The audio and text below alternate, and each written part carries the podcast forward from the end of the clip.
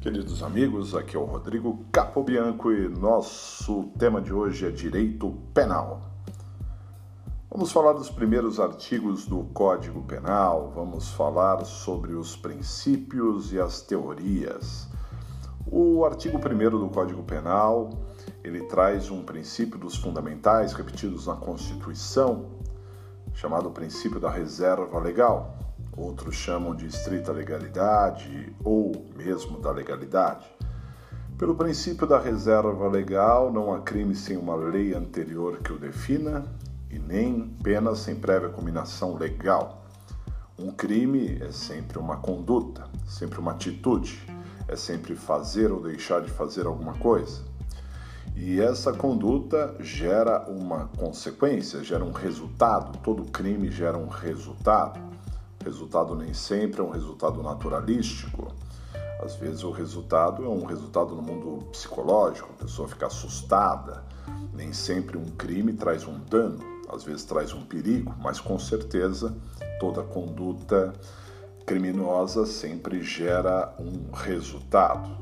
Mas para que essa conduta seja realmente criminosa, essa conduta tem que estar prevista em lei nós temos que previamente prever em lei aquela determinada atitude. Por exemplo, o homicídio, nós sabemos que é crime, porque em algum momento o legislador foi lá na lei e disse matar alguém. Essa é a conduta prevista para o homicídio. Então, a pessoa que se tem uma conduta igual a essa, mata alguém, ela pode responder pelo crime de homicídio, tendo em vista que há esse tipo penal. Também não apenas sem prévia combinação legal, ou seja, quando a gente pratica o crime, a conduta, ele tem que saber qual é a sua pena. Ele não pode estar sujeito a modificações na pena. A pena não pode ser, por exemplo, é, no transcurso do processo majorada.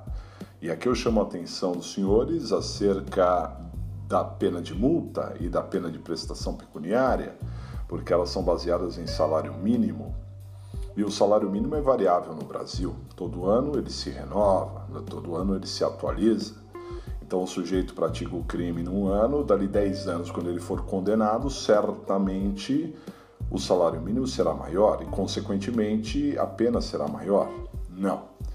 O salário mínimo que deve ser aplicado tem que ser o da época do crime e não o da época da condenação, porque se não fosse assim, estaríamos violando esse princípio da reserva legal.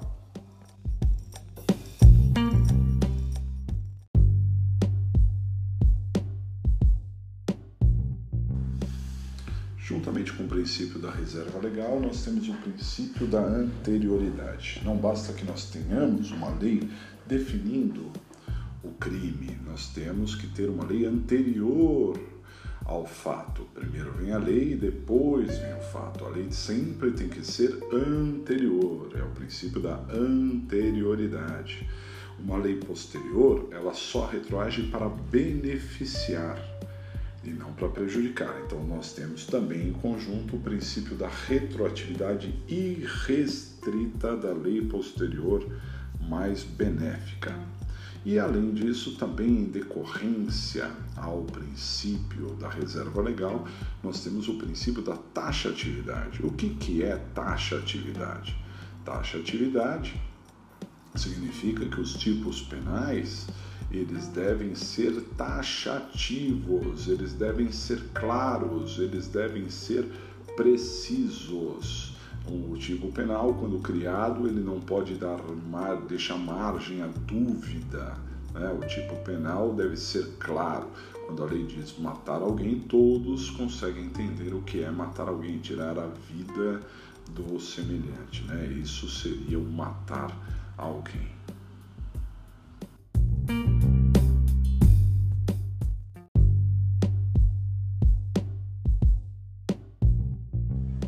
Outro princípio extremamente relevante é o princípio da territorialidade. Os crimes que são praticados no território nacional devem ser julgados no Brasil. Por território nacional, nós podemos entender as extensões naturais ao território. O território não é apenas o continente, o espaço de terra contínua. Também território é o espaço aéreo, é uma parte do mar, não é? E também, isso é muito relevante, os navios e aeronaves que têm bandeira brasileira. E no que diz respeito a navios e aeronaves, há duas regras diferentes se o navio ou aeronave é público ou privado. Navio ou aeronave público que esteja a serviço do governo em qualquer lugar do mundo é território nacional.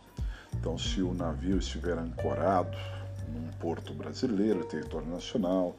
Se ele estiver no mar brasileiro, território nacional. Se ele estiver em alto mar, alto mar são águas internacionais, né? mas se ele estiver em alto mar, também será território brasileiro, e até mesmo se ele estiver ancorado num porto de outro país, também será considerado território brasileiro. Mas o navio aeronave privado, comercial, mercante, esse será território nacional se estiver num porto ou aeroporto brasileiro, se estiver é, no mar brasileiro ou sobrevoando o mar brasileiro, se estiver em alto mar, em mar aberto, em águas internacionais, também será território brasileiro, porém, se estiver no território de outro país, será considerado território de outro país. Muito importante, então, essa diferenciação entre o que é, é a territorialidade para os navios aeronaves públicos ou privados. Tome muita cautela com isso. Também vale destacar que esse princípio da territorialidade ele não é absoluto, porque há crimes que são praticados no território nacional e que não são julgados pelo Brasil por conta de tratados e convenções internacionais que protegem a diplomacia. É? Então, é, isso é chamado de intraterritorialidade. Então, o que seria uma intraterritorialidade? Seria uma exceção ao princípio da territorialidade, porque o crime é praticado em território brasileiro, mas não é julgado pelo Brasil por conta de tratados e convenções internacionais.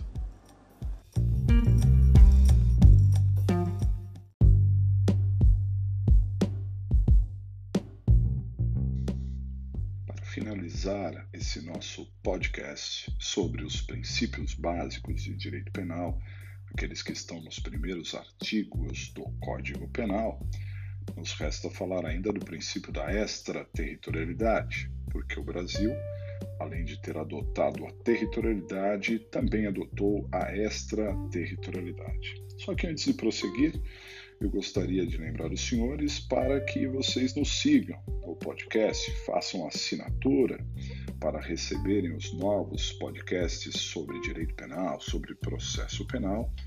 E se quiser saber um pouco mais sobre esse nosso trabalho, pode acessar www.aulasplanejadas.com.br. Lá tem todos os nossos contatos. Muito bem. Então, a extraterritorialidade, né? O Brasil adotou a extraterritorialidade e, às vezes, crimes que são cometidos em outro país também são julgados no Brasil. Para efeitos de concursos públicos, né, é muito importante você saber que existe a extraterritorialidade e saber alguns exemplos. Há casos, por exemplo, do presidente da República do Brasil que vai até outro país e sofre um crime contra a sua vida ou contra a sua liberdade. Então, quem atentar contra a vida ou contra a liberdade do presidente da República deve ser julgado no Brasil por conta da extraterritorialidade. Também o brasileiro que comete um crime fora né? Brasileiro cometendo um crime fora pode ser julgado pelo outro país, porque, afinal de contas, está infringindo a territorialidade do outro país. Mas, é, se ele eventualmente fugir para o Brasil, vamos imaginar, ele não será extraditado. Né? O brasileiro nato não é extraditado, e o brasileiro naturalizado só em pouquíssimos casos. Então ele não, mas ele não ficaria livre porque o Brasil não extradita, mas julga. Então é um caso de extraterritorialidade. O brasileiro seria julgado no Brasil, bem como crimes que possam prejudicar pessoas políticas de direito público brasileira, né?